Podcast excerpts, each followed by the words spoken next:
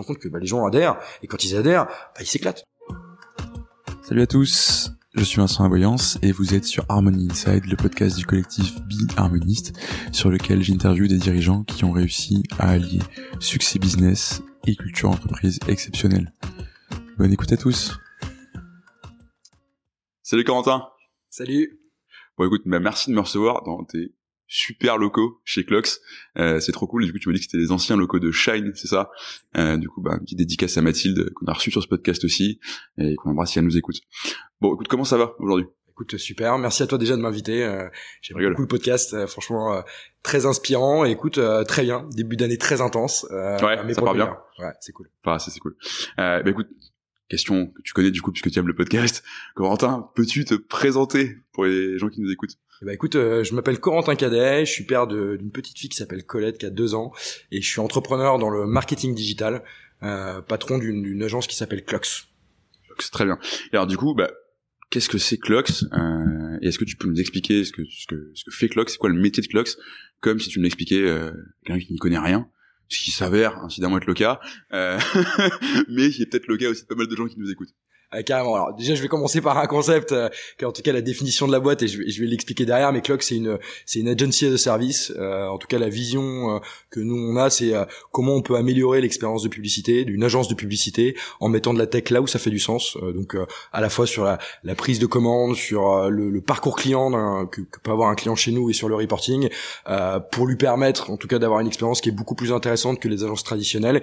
Et après, nos métiers strictement sur l'agence, c'est de la stratégie, de l'achat des et toute une partie euh, euh, studio créa qu'on fait via des partenaires. Hmm, d'accord. Et je crois que tu bosses juste avec les boîtes de l'entertainment, c'est ça? Exactement. Alors c'est moins le cas maintenant, mais effectivement, de base, on l'a créé en 2017. Euh, euh, cette boîte, elle est venue d'une opportunité où euh, moi j'avais la chance de faire la campagne de l'Euro de basket 2015, Très cool. euh, qui a lieu en France.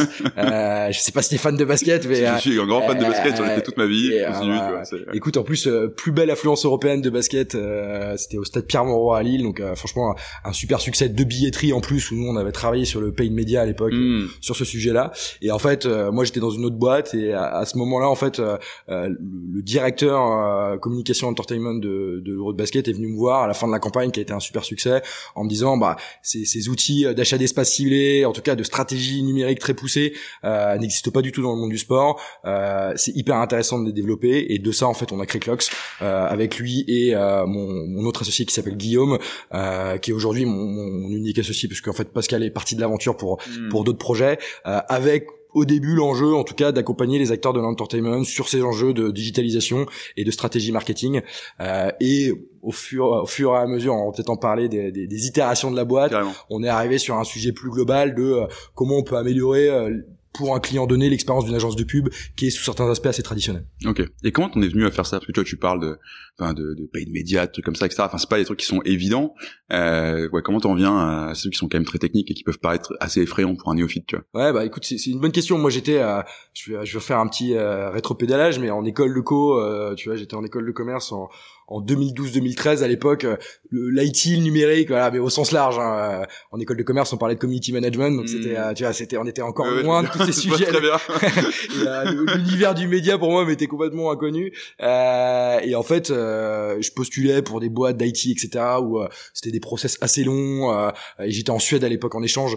Et du coup voilà en tout cas j'étais dans ces process là et en fait j'ai une copine d'école qui me dit ouais il y a il y a, il y a, je suis dans une start-up où on était, euh, bah, il y a le fondateur et moi, j'étais la première stagiaire. Là, il cherche un stagiaire. C'est dans l'univers du programmatic advertising. Euh, hmm.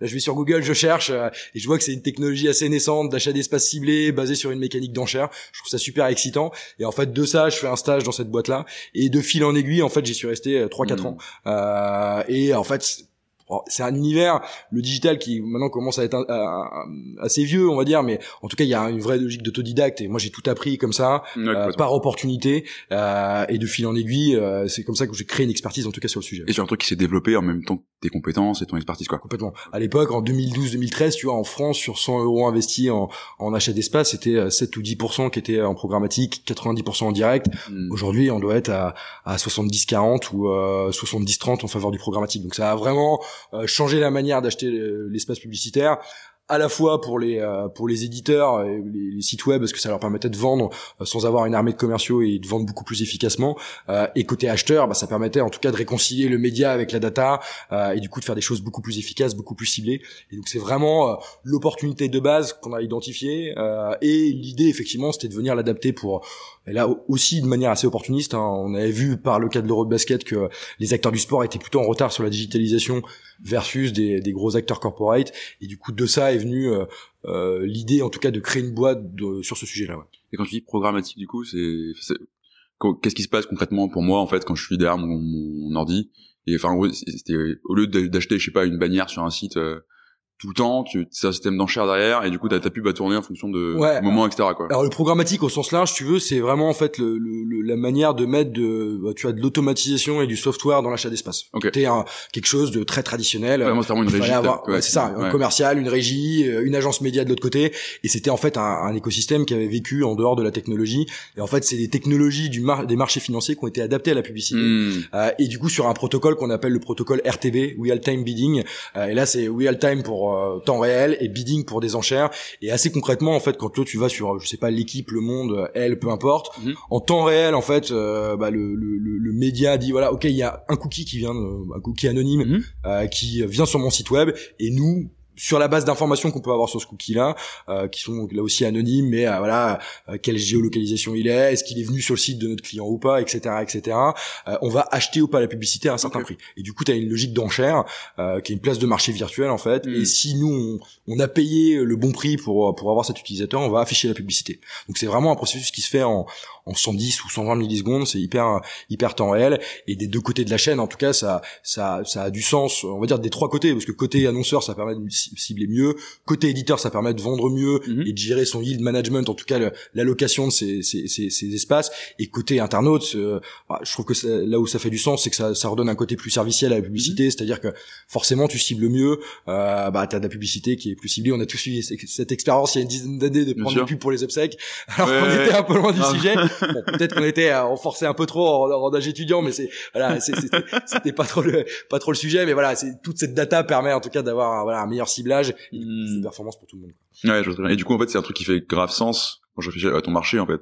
Que tu vas sur entertainment, j'imagine que, c'est pas là où il y a les plus gros budgets. Euh, tu dois avoir un panier moyen qui est, qui est assez bas et du coup, en fait, tu leverages vachement euh, ça, ça pour les acteurs qui ont pas tant, d'argent que ça. Complètement. C'était euh, nous, c'est c'est vrai que l'opportunité de l'entertainment, si tu veux, c'est que euh, c'est un marché. euh, voilà, on y est allé par opportunité, mais en fait, on s'est vite rendu compte que les paniers moyens étaient tout petits. Euh, alors tout petits, les premières campagnes qu'on faisait chez Clock, c'était 100 euros, 200 euros, donc c'était vraiment des petits budgets. Euh, mais mais de ça, on en a fait une force où on a dû, en, en tout cas, créer une structure de boîte hyper agile euh, pour dégager de la rentabilité sur ce modèle-là, tout en ayant, tout en étant en logique bootstrap où on n'a pas levé Hmm. jusqu'à présent et du coup euh, d'avoir une logique hyper agile là-dessus Euh, et forcément euh, voilà les, clients d'entertainment avaient des vrais besoins et forcément pour eux c'était des coûts des coûts en tout cas d'entrée des tickets d'entrée qui étaient plus faibles que de passer par une régie traditionnelle et après aussi l'entertainment pour nous était un super terrain de jeu parce que c'est des industries qui sont je trouve relativement en amorce de phase tu vois pour faire émerger un artiste pour faire émerger une œuvre de cinéma pour remplir pour mettre des gens dans, un stade il y a un besoin de créativité, c'est des produits d'impulsion. Euh, donc du coup, c'est- des personnes qui sont très ouvertes sur des écosystèmes hyper variés. La programmatique au début c'était que du display, euh, tu as des bannières sur des sites web assez traditionnels. Ça s'est ouvert à la télé, ça s'est ouvert à l'audio digital, les podcasts, euh, voilà, sont, Mm. sont pas mal monétisés dans cette logique-là. Ça s'est ouvert au DOH, donc euh, l'affichage extérieur. Donc c'est, voilà, progressivement, en tout cas, ça permet d'avoir une palette d'outils qui est beaucoup plus large sur du média en tout cas, euh, et qui permet d'être beaucoup plus créatif et performant. ouais. Hmm. Et justement, au moment où tu te lances, euh, parce qu'en fait, tu te lances sur un secteur, les agences de pub, de manière large, c'est quand même dur de faire un secteur plus concurrentiel. Tu vois. Alors j'en parlais justement avec Alexandre euh, Bonetti de Simple et Beau. Alors lui, il sur les agences web, c'est pas mal aussi un truc très concurrentiel. Mais pourquoi tu vas Qu'est-ce que tu te dis au moment de te lancer là-dessus. Tu te dis pas, ça va être impossible de faire son trou. euh, Enfin, faut quand même te différencier hyper sèchement, quoi. Complètement. Bah nous, nous justement, c'était la, la, la vraie approche euh, au début, en tout cas, de de- d'exécution, c'était de se dire voilà, déjà on va prendre une, une spécialisation sur l'entertainment, c'était une spécialisation initiale jusqu'à jusqu'en 2019, euh, et du coup de créer une vraie expertise sur ce secteur-là. Et, et, et- et en fait, factuellement, il y avait peu d'acteurs qui étaient spécialisés euh, sur sur ce type de secteur. Euh, tu, tu vois, les grosses agences, euh, Big Six, Publicis, ça c'était vraiment sur des gros comptes, donc ça s'adressait pas du tout à ces comptes-là. Il y avait quelques indépendants sur le secteur, mais en tout cas, c'était vraiment un marché qui était à découvrir et à défricher. Donc ça a été, voilà, c'est que il y a énormément d'agences, mais elles sont pas. En tout cas, il y a encore des opportunités à prendre là-dessus. Et après, je pense que c'est un vrai métier d'exécution et de, en tout cas, d'avoir le sens du travail bien fait. Euh, c'est pas toujours le cas dans le monde des agences, euh, avec voilà une logique d'avant-vente parfois qui est très poussée, mais par sur le delivery, c'est pas toujours le cas. Et nous, on a fait en sorte. Alors après, sur le média, c'est aussi plus rationnel, mais en tout cas d'avoir une logique euh, de, de, de, vraiment de qualité. Euh, c'est-à-dire que le client, euh, voilà, on, on challengeait énormément sur les perfs attendus au début de la campagne, et, et derrière, on avait des taux de réussite qui étaient très bons parce qu'on, parce que justement, on était dans un échange vraiment fort avec le client. Donc c'était vraiment, en tout cas, une logique d'exécution euh, et de se dire comment on va faire en sorte de faire les meilleures campagnes, à la fois en termes de créativité, mais aussi en termes de performance. Et là, pour le coup, c'est c'est c'est beaucoup de temps, beaucoup en tout cas de dédier beaucoup de temps. Et, au début, forcément, tu te donnes à fond euh, sur ces sujets-là. Hmm. Et justement, un truc qui m'a beaucoup intéressé en, en préparant euh, l'épisode, c'est sur, sur, le site de Clocks, en tout cas, pour ta culture de boîte, bah, tu as une vision, bah, je parle de l'ADN de, de Clocks, et tu as une vision qui est hyper bien formulée, travaillée, etc., euh, qui est très claire sur la valeur qu'apporte Clocks. Et du coup, il y a ce côté aussi derrière, bah, on est aussi un produit, on met de la tech au bon endroit, euh, etc. je crois que tu proposes une plateforme qui est aussi en self-service, euh, et du coup, tes clients peuvent utiliser, du coup, enfin, tu passes sur une logique de productisation et tu es un truc qui commence à pouvoir se scaler, on va, on va en reparler. Euh, cette vision-là de ton marché, qui est, tu l'as toujours eu, euh, où tu t'es dit on c'est un truc qui, qui, est venu en itérant et en c'est vrai que c'est une bonne question nous au début on a vite été euh, heurté aux limites du marché en se disant bah voilà euh, au début euh, comme je te disais tu fais des campagnes à 100 euros après tu montes ton panier moyen à 1000 euros 2000 euros donc tu es obligé de te désengager de tes premiers clients et, et, et très rapidement on s'est dit voilà comment on va réussir à retravailler avec eux parce que nous la, la, la, promesse en tout cas il y a quelque chose qui a été assez chevillé au corps dès le début c'était de se dire comment on peut démocratiser ces outils parce que hmm. assez concrètement l'univers du programmatique et on l'a dit en préambule euh, c'est assez jargonneux c'est pas connu. Alors tout le monde connaît euh, Facebook Instagram les plateformes social médias et, on en fait aussi mais qui sont euh, plus naturelles en tout cas pour un pour un marketeur euh, aujourd'hui. En revanche tout l'écosystème qui est en dehors de ça et qui, qui, qui est multiple aujourd'hui bah, c'est quasiment impossible d'y accéder. Donc, donc assez rapidement, on s'est dit comment on va euh, pouvoir avoir des solutions pour répondre à ce type de, de, de, de problématiques-là et comment on va pouvoir simplifier. Euh, et en fait, bon, après, tu as, aussi la logique de euh, bah, du développement de la boîte. Et donc au début tu dois prendre des priorités. Donc euh, les premières années à fortiori en levant pas de fonds c'était d'atteindre des niveaux en tout cas de chiffre d'affaires qui nous permettent d'avoir une structure. Et ça c'est ce qu'on a fait jusqu'en 2019 et en 2019 avec Guillaume euh, euh, on s'est dit comment on va voilà se donner une vision sur un plus long terme.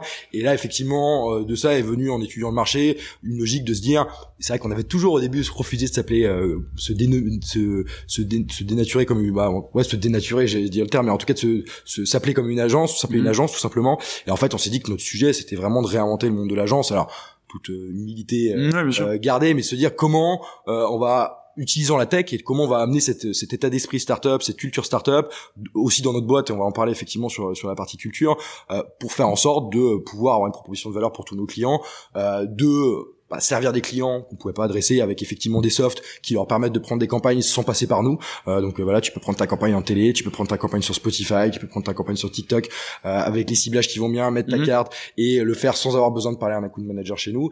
Euh, mais aussi au-delà de ça, même pour les clients, parce qu'on a aussi des clients qui qui mettent plusieurs centaines de milliers d'euros chez nous. comment avoir une expérience d'agence qui soit qui soit différente des agences traditionnelles avec de la tech sur du reporting unifié, sur du marketing relationnel où tu sais les différentes étapes automatiquement de ta campagne t'as pas besoin de te, te, poser 10 000 questions. Et en avant-vente comment euh, euh, là aujourd'hui tu peux nous briefer très simplement via un typeform mais demain comment tu peux nous briefer sur un, via un WhatsApp? C'est vraiment en tout cas la vision euh, d'adopter un peu les, les usages B2C qui sont du pay as you go. Nous typiquement on n'a pas d'engagement auprès de nos clients. C'est les clients peuvent partir quand ils veulent. Euh, c'est tu, ta, ta, plateforme c'est un abonnement euh, sans engagement que tu payes tous les mois. Exactement. C'est une logique de marketplace tu veux. C'est voilà le client il veut mettre 1000 euros ou 500 euros un mois et dans trois mois revenir mettre 1000 euros. Il peut il a pas de fees euh, entre les deux, on est très attaché à en parler sur la culture à cette notion de liberté parce que, en fait, ça, bah, je pas envie de dire bizarrement, mais on a un taux de churn qui est assez faible, c'est-à-dire que les clients, quand tu leur laisses la liberté de partir et du coup, chacun se met en responsabilité, ils nous challenge aussi parce qu'ils se disent voilà, je peux partir quand je veux, donc je peux leur dire les choses. Euh, et, et, pour nous, on est dans une logique où on doit se challenger pour répondre toujours. T'as pas, de temps à perdre à garder des clients et que ça se passe mal. Exactement. c'est tellement, enfin, c'est tellement chiant entre guillemets. Euh, c'est, c'est, c'est, un conseil pour tout le monde. Enfin, vous battez pas pour garder des clients que ça, se passe mal, ça sert à rien. Vous perdez plus de temps que, que vous gagnez en argent, quoi. Ah bah nous, ça nous est arrivé encore récemment. Tu as un client qui avait 10-15 euh, cas de budget, euh, euh, il avait des enjeux de perf très précis. On lui a dit bah ok, on va lancer ensemble. Au bout de 3000 euros, on voyait qu'on était très loin de ces enjeux parce que c'était la problématique qui était très complexe, etc. Et voilà, et on a, on pas la recette, euh, la science infuse du marketing, donc toutes les problématiques sont pas euh, sont pas gérables. En tout cas, on n'est pas capable nous potentiellement de les gérer. et on lui a dit au bout de 3000 euros, voilà, t'as dépensé, hmm. voilà, on a appris ensemble. Maintenant, ça sert à rien de dépenser les restes et, et, tu peux les mettre ailleurs et ça aura plus de sens pour toi. et tu peux être le, le meilleur du monde sur ton sujet et tomber sur un client qui entre guillemets justement résonne pas du tout avec qui tu es, tes valeurs, enfin, et ça, c'est même si t'es bon techniquement bah, en fait ça va mal se passer dans tous les cas quoi parce qu'il y aura toujours des trucs qui vont faire que je suis un peu quoi. Et, le marché est tellement large. Oui, c'est, faut, faut se dire aussi euh, sur ton marché t'as pas trop de soucis là-dessus bah, ouais ouais, c'est, en logique d'entrepreneur t'as, tu, tu, tu dois d'aller vite en tout cas et on peut pas trop créer d'inertie sur des sujets qui ne méritent pas. Hmm. Alors du coup, je reviens à ce, moment où tu te dis ouais, on, on arrête d'être une, enfin d'être une agence entre guillemets classique, parce que effectivement c'est un modèle qui scale pas. Enfin, si tu veux faire plus de clients, plus de, faire plus de campagnes, bah, il faut plus de gens du coup. Euh, c'est toi qui gères leur campagne. Qu'est-ce qui se passe? C'est que tu sens que t'es arrivé au bout d'un d'un modèle et tu te dis bah là en fait on plafonne. C'est t'as une envie de faire de la croissance euh, qui devient naturellement ouais, qu'est-ce qui qu'est-ce qui t'arrive à ce moment-là quoi? Ouais c'est, nous c'était euh, je pense que c'est, parti euh, d'abord d'une envie euh, c'est vrai qu'avec Guillaume c'était notre Guillaume et Pascal mais Pascal lui c'était pas sa première boîte mais il, est, il est parti en, en, 2019 justement au moment où on a repris les rênes avec Guillaume. Et, et on s'est dit nous voilà on avait créé la boîte en 2017 on avait beaucoup appris. Pour nous c'était vraiment un MBA ces trois premières années. On a fait beaucoup d'erreurs notamment d'un point de vue culture. Hein, on, va, on, va, pouvoir en reparler. Et c'était un MBA j'aime bien cette expression. Ouais, ouais, ça, moi j'ai le sentiment d'avoir appris énormément c'est comme ça qu'il faut vendre ton expérience entrepreneuriale quelle qu'elle soit en fait. Enfin, tu quoi, tu t'es planté mais t'as appris tellement tellement vite quoi. Exactement. Bon, tu vois pas, j'ai une casquette mais quelques cheveux gris au passage. euh, mon associé en a un peu plus que moi, mais euh, non non mais on a on a appris énormément et en fait on s'est pris aussi au jeu. En fait on, euh, on avait déjà monté la boîte, tu vois, quasiment 4 millions d'euros de chiffre d'affaires, on était une quarantaine et en fait on s'est dit là ouais il y a, y a, un vrai truc à faire nous on avait des expériences d'agence on connaissait bien l'écosystème par le passé et là on s'est dit bon on a deux options euh, soit euh, on, se donne une vision en tout cas qui est euh, plus ambitieuse avec un ADN plus start-up fondamentalement ou autrement bah, on fait une agence pendant 20 piges et sincèrement ça nous intéressait pas. En plus de ça tu vois on est on est courant plutôt deuxième semestre 2019 on était encore très dépendant d'entertainment donc là on était en pleine réflexion stratégique pour pour 2020 et boum Covid qui arrive début 2020 où là bah notre secteur de l'entertainment qui pesait 80-90% de notre chiffre d'affaires bah il est en à, à, à 0% parce que c'était quasiment du moins 80, moins 90% euh, sur, sur cette activité-là. Euh, et donc du coup, euh, ça, forcément, ça nous a accéléré et mis un gros coup de pied au cul pour pour aller très vite. mais voilà, mais, mais pour répondre à ta question, c'était vraiment en tout cas une, envie, une envie de nous, une envie aussi des équipes. Et, et, aussi un marché, si tu veux, l'entertainment qui est qui reste un petit marché dans l'univers de la publicité. Euh, oui, on arrivait aussi. Alors, j'aurais pas l'arrogance de dire en frontière du marché, mais on connaissait les forces en présence des différentes dynamiques qu'on adressait. Tu vois, typiquement sur le sur l'industrie de la, de, de musique à l'époque, on avait quasiment tous les labels euh, de, de Universal au plus petit, etc. Le sujet après, c'était de s'internationaliser. Euh, ce qui n'était pas forcément ni notre envie à ce stade sur un produit, tu l'as dit, d'agence qui est pas très scalable, où il faut prendre des équipes en local. Moi, en plus, j'allais avoir une petite fiche, j'avoue, j'avais pas forcément envie de passer dans les avions. et, et, qui plus est, bah, le, Covid nous a coupé la chic derrière, donc, euh, donc voilà, c'était, ça partait plutôt effectivement de ce constat à la fois de contrainte et à la fois d'envie euh, profonde de, de, faire autre chose et de se lancer quelque part dans une, une page blanche euh, avec effectivement tout ce qu'on avait appris pendant les trois premières années. Et du coup, comment tu fais? C'est quoi? C'est une discussion entre associés? C'est un truc que tu fais avec tes équipes? Parce que encore une fois, la vision que tu formules, tu vois, quand on la lit, elle est, elle est travaillée, quoi. Bah, c'est quoi C'est toi qui te mets devant ton ordi et qui écrit un truc C'est comment ça se passe? Alors avec, Guillaume, euh, c'est vrai qu'on est, j'ai pas parlé de Guillaume encore, mais on est, euh, on, se connaît de, de, on est amis, de, on va dire d'enfance, mais on s'est connus en classe prépa. Euh, c'est voilà, on est amis avant d'être. On a souffert ensemble. Voilà, c'est bon. on a souffert ensemble, d'autres fois à souffert ensemble. Mais non, non, au-delà de ça, on a, on a, on a, on a, on a vécu des super années à Nantes ensemble. On s'est recroisé après. Lui, il est parti à Marseille, moi à Reims, donc on se recroisait de droite et de gauche, tu vois. Mais à chaque fois qu'on se revoyait, on parlait business, mais on était surtout avant tout euh, et du coup ce qui a été une vraie alors, je, je recommanderais pas forcément de, de, de, faire du business avec des potes, hein, même si moi c'est plutôt mon cas, faut bien cadrer les choses. Euh, mais pour le coup, on a une relation qui est, qui est fusionnelle sur cette perspective-là, et du coup, on, on échange énormément euh, de business, d'opportunités pour la boîte, etc. Donc en fait, de, de frustration initiale de se dire, on n'a pas envie de faire une agence, on a tiré le fil, on a tiré le fil, on a tiré le fil pour arriver au constat de se dire en fait on est une agence euh, et maintenant comment on va comment on va la réinventer? On a discuté, j'aime pas trop ce terme, mais comment on va essayer d'améliorer l'expérience?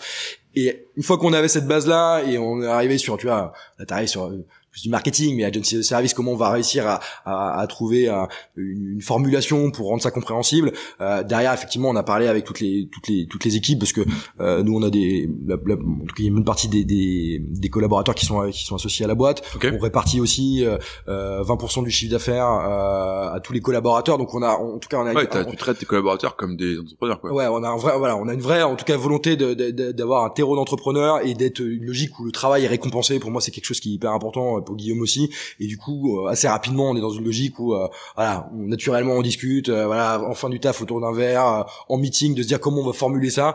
Et derrière, effectivement, bah, on y va on tente euh, et au final ça a super bien pris. Euh, de sortir de, de garder Staden Entertainment et d'en sortir d'un point de vue marché euh, aujourd'hui c'est c'est je pense que c'est c'est à peine 50% de notre chiffre d'affaires. Donc on a vraiment en tout cas vraiment accéléré sur cette transition et en plus ça s'est empilé. Et après effectivement bah, c'est l'itérer progressivement forcément le Covid on a été ralenti euh, euh, dans, dans, dans, ce qu'on voulait faire par rapport à notre vision. Mais là depuis ces derniers mois on a vraiment accéléré sur le sujet et c'est, c'est hyper excitant de pouvoir à la fois sortir de, de l'entertainment à la fois sortir du média et surtout on le voit auprès des clients qui testent euh, sont hyper contents des retours des solutions mmh. c'est top. Alors du coup c'est intéressant ce, ce, ce, move que tu fais parce que avant on me disait genre tu crées une startup tu rates du coup tu, bah, ça devient une agence quoi. Il y a un peu ce cliché de l'entrepreneur qui a fini qui a entre guillemets fini sur une agence. Il y a de plus en plus de boîtes qui comme la tienne qui font l'inverse qui commencent comme une agence entre guillemets et qui essaient d'aller vers devenir une startup, tu vois. Donc on met du produit, on met de la tech, etc. Et justement, tu parlais tout à l'heure de la culture startup. Et ça, c'est un truc que je challenge un peu, tu vois, pour le coup. Genre, c'est, quoi la culture startup? Est-ce que ça existe vraiment? Et en tout cas, comment tu la définis, toi? C'est, ouais, une bonne question. Euh, moi, je pense que le, nous, ce qu'on, qu'on retient de la, de la culture startup, alors je sais pas si on pourrait proprement parler d'une culture, mais c'est plutôt le, le modèle d'une startup. C'est-à-dire que voilà, c'est comment on va euh, itérer rapidement, comment on va être dans un état d'esprit hyper agile, comment on va être dans une euh, un schéma de prise de décision qui est hyper rapide, hyper autonome. Nous, ce qu'on a pris vraiment de ça, si tu veux, c'est pour moi, c'est la startup. Je mets ça sur de la vélocité très forte et de la hmm. liberté. Euh, la vélocité très forte parce que il faut, en tout cas, itérer rapidement. Et du coup, pour ça, faut permettre aux gens d'itérer rapidement. Et il faut ainsi libérer la prise de décision et du coup avoir un management euh, qui est très centré autour de la liberté. Pour moi c'est hyper important euh, et de responsabiliser les équipes de leur permettre de rater avec tout le, le, la responsabilité mais aussi le confort de voilà c'est pas eux forcément qui sont les fondateurs euh, donc on pas pris tous les risques mais en tout cas de leur donner cette opportunité de faire ça. Euh, ça pour moi c'est c'est ce que je retiens vraiment de euh, de cette logique là avec une logique de vélocité assez forte euh, et aussi d'ambition de croissance très forte. Mmh. voilà nous on est dans cette logique là tu vois on a fait 700 000 2 millions 3 4 millions on a stagné pendant le Covid, euh, mais en changeant complètement notre business model. Et derrière là, euh, sur un deuxième semestre de, de, de, de l'année passée, la 2021, euh, on fait on fait plus de 70% de croissance. Donc voilà, on, est, on a vraiment cette ambition en tout cas d'aller d'aller assez vite. Après, est-ce que aujourd'hui tu vois il y a un million de startups en France est-ce qu'il y a une culture homogène de, de ce sujet-là? Sincèrement je je le crois pas euh, et, et, aussi je pense que voilà moi je, moi je suis quelqu'un qui vient de la campagne si tu veux donc j'ai un certain bon sens paysan euh, et si tu me passes l'expression mais euh, voilà. T'inquiète pas, je, je veux pas la tout va bien. Euh, il y, y, a des modèles, euh, voilà. Et si on parle un peu de, de levée de fonds, il y a des modèles où euh, il y a une nécessité quelque part d'apporter dose de risque et de capital risque très forte et notamment je pense à des modèles B2C euh, où là voilà des modèles de communauté où il y a, y a nécessité d'amorcer la pompe très fort. Et aujourd'hui voilà c'est nécessaire sur ces modèles là qui sont en général qui peuvent être aussi très disruptifs de d'amorcer de, la pompe. Sur un modèle B2B euh, tu as des possibilités d'accélération qui sont complètement différentes. Euh, et, et, je suis voilà et en tout cas pour nous pour nous la levée de son n'a jamais été une fin en soi. Euh, et je sais pas si elle le deviendra parce que je t'ai parlé de liberté euh, la liberté tu la chéris aussi en ayant la main sur ton capital et en pouvant faire ce que tu veux euh, quand tu le veux euh, hmm. moi c'est hyper important ouais. je vois tout à fait mais je pense c'est intéressant ce que tu dis parce que tu vois tu te dis bon en B2C il faut lever etc et là on est effectivement sur des modèles euh, presque à l'ancienne, tu vois, les réseaux sociaux, etc., les trucs qui sont dès le début, le début des GAFA, enfin, on veut le plus d'utilisateurs possible, personne paye, et puis on verra un jour ce qu'on fait de cette masse, tu vois. En général, on vend des données. Et euh, voilà. Merde, je pourrais pas inviter euh, Marc Zuckerberg podcast, du coup, je suis bien déçu. Euh... je serais curieux de voir la culture de boîte. ouais, clairement. Je pense qu'il faudra un long épisode. Euh, mais bref, tout ça pour dire, enfin, oui, en, en B2B, à ça, mais pour le coup, les, les, grosses levées de la tech de ces dernières années, c'est aussi des boîtes B2B. Enfin, tu vois, quand on voit euh, du Payfit, du Conto, euh, Conto, ça se met pas tellement en B2B, qui vont lever énormément sur des boîtes SaaS, en fait. Euh, du coup, on a tendance à se dire, toi, quand tu passes sur un produit, bah, tu fais le choix de pas lever quand même, tu vois. Alors, comment tu, tu vois ça? On peut bootstrapper une boîte qui va devenir un, presque un SaaS? Alors c'est c'est une bonne question. Euh, je pense que sur des certains niveaux, après c'est c'est aussi la stratégie du winner takes all. Si tu veux, c'est euh, hmm. sur certains marchés, il faut être euh, voilà. Je pense l'exemple d'un Conto, ils ont besoin et vu que l'environnement est très compétitif d'être les premiers et, et, et, pour ça il faut énormément de cash pour pour y arriver. Après, euh, voilà, c'est, je pense que c'est aussi l'économie du moment, hein, avec des taux hmm. d'intérêt très bas, avec beaucoup de capitaux qui sont sur ces, voilà, ces, ces sujets-là. Je suis pas sûr que ce soit le cas dans les, euh, voilà, dans les, dans les 10, 15 prochaines années. Là, il y a aujourd'hui, les investisseurs sont plutôt sur des logiques de croissance, euh, versus il y a 15 ans, qui étaient plutôt sur des logiques de valeur et de rentabilité. Euh, tout ça, c'est des cycles. Donc, je pense que voilà, c'est, ça, dépend fondamentalement des modèles. Après, faut aussi, euh, voilà, faut, faut, tout dépend des étapes aussi. Nous, on est dans une étape où, voilà, on est sur on met le produit au marché. Si demain d'aventure le produit explose, euh, voilà, les signaux seront plutôt très bons. Euh, bah, on se posera aussi les bonnes questions. Euh, après, pour revenir sur ta question tout à l'heure sur voilà, est-ce que c'est pas sexy d'être une agence, est-ce que c'est pas start-up? Moi, je pense que c'est aujourd'hui euh, le service, c'est hyper important. On est sur hmm. l'économie de service. Euh, les, les, les, clients aujourd'hui avec qui on travaille, ils ont besoin de s'équiper de partenaires, de d'agences, de, si tu veux, si on les nomme comme ça, euh, qui vont leur apporter du conseil, qui vont leur apporter différentes vues, qui vont aussi leur permettre d'externaliser un peu le risque, hein, parce que tu vas pas prendre toutes les compétences en interne quand c'est pas ton métier initial et que tu vends des assurances du parfum ou que sais-je. Euh, et ce modèle-là aujourd'hui, ça, ça, fait penser à, c'était, c'était, j'écoutais la fille de, c'était un podcast de We Maintain qui était sur la, la maintenance d'ascenseur. Ah, Jade, ouais. Jade, bah, qui est venu euh, sur, euh, sur effectivement, qui est venu aussi sur sur ton podcast. Et euh, et en fait, elle, son analogie était hyper intéressante. Elle parlait d'Otis, Schneider, etc., qui étaient qui sont des boîtes de la fin du du du 20 ouais, des mastodontes 1800 et des bananes, tu vois, 1850 ou un truc comme ça. Et en fait, il dit ce marché n'a pas bougé pendant 150 ans. Euh, Aujourd'hui, les grands groupes médias, et c'est des marchés qui sont énormes, ils datent de l'après-guerre pour la plupart. Ah Ils sont mis sur des logiques de, de à la base de grossistes. Grossistes, voilà, ils achetaient des, des volumes mais après ils découpaient sur leurs clients. Et, après, il y a eu énormément de mutations. Il y a eu la mutation du digital, il y a eu la mutation des algorithmes, il y a eu énormément de choses qui se sont passées. Le marché s'est vachement fragmenté, euh, et du coup, ça recrée beaucoup d'opportunités. Mais après, on reste sur du service, et je pense qu'il y a de très belles boîtes à faire sur du service. Et moi, j'en ai pas honte, euh, loin de là. C'était pas, pas, pas, propos. Hein. Non, non, non, non, on s'en faut. Après, c'est vrai que le soft, le, le SaaS euh, et le soft globalement te permet en tout cas de voilà d'adresser d'autres types de, de segments euh, et notamment les segments euh, voilà euh, dans le club bootstrap que, que, que tu connais aussi un petit peu euh, je pense à Lemlis je pense à, des boîtes comme ça où, exactement. voilà. c'est l'exemple inverse entre guillemets de on peut pas scaler un petit SaaS quoi. Exactement. Ils ont réussi à scaler en bootstrapant mais voilà sur des paniers moyens où la personne elle met un ticket de 100 euros par tu vois par mois. Donc forcément es de, de, nature t'es obligé de faire du soft et d'avoir un parcours qui est complètement digital. Hmm. tout dépend de ton panier moyen et de, des revenus que tu vas prendre quoi. Ouais tout à fait. Mais euh, c'est intéressant ce que tu dis sur ce côté, ouais, une agence c'est pas sexy, etc. Le service, en fait, je trouve, que le service revient énormément justement. Et, euh, et à, l'inverse, le full euh, automatique commence à perdre un peu de, de sexitude.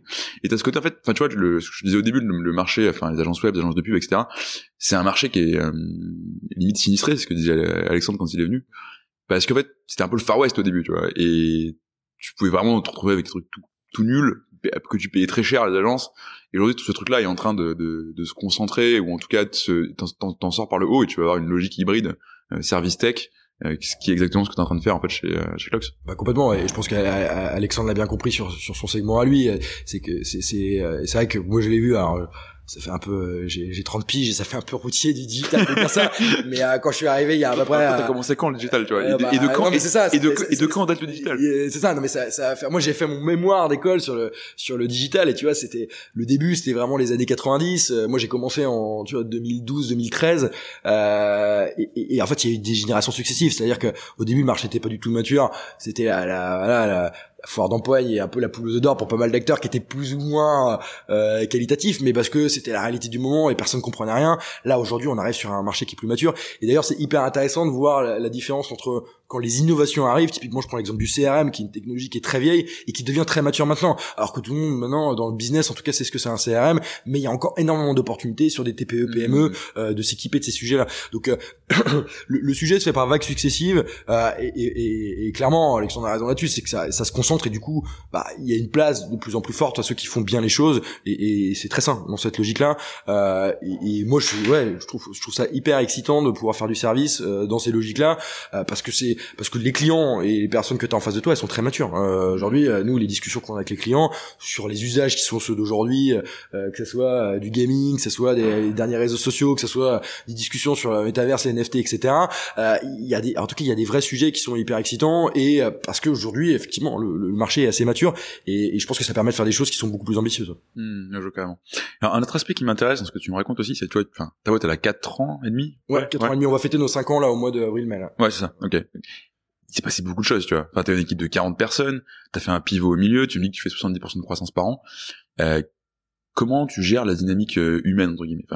Est-ce que est-ce que t'as connu des, moments de galère, des difficultés où ta croissance se passe super bien malgré tous ces revirements euh, qui, qui font partie de la vie de l'entrepreneur, tu vois? Mais euh, non, non, on a on a on a on a connu beaucoup de galères. Euh, moi, c'est, en tout cas, pour t'en citer une qui est pour moi assez euh, marquante, et c'est en tout cas c'est quelque chose que je retiendrai beaucoup de. de remercie les pompiers qui passent. Exactement, ça fait, ça fait un climat un peu. Euh, c'est l'urgence, c'est l'urgence totale. On a posé la bonne question. bon moment. Les pompiers arrivent.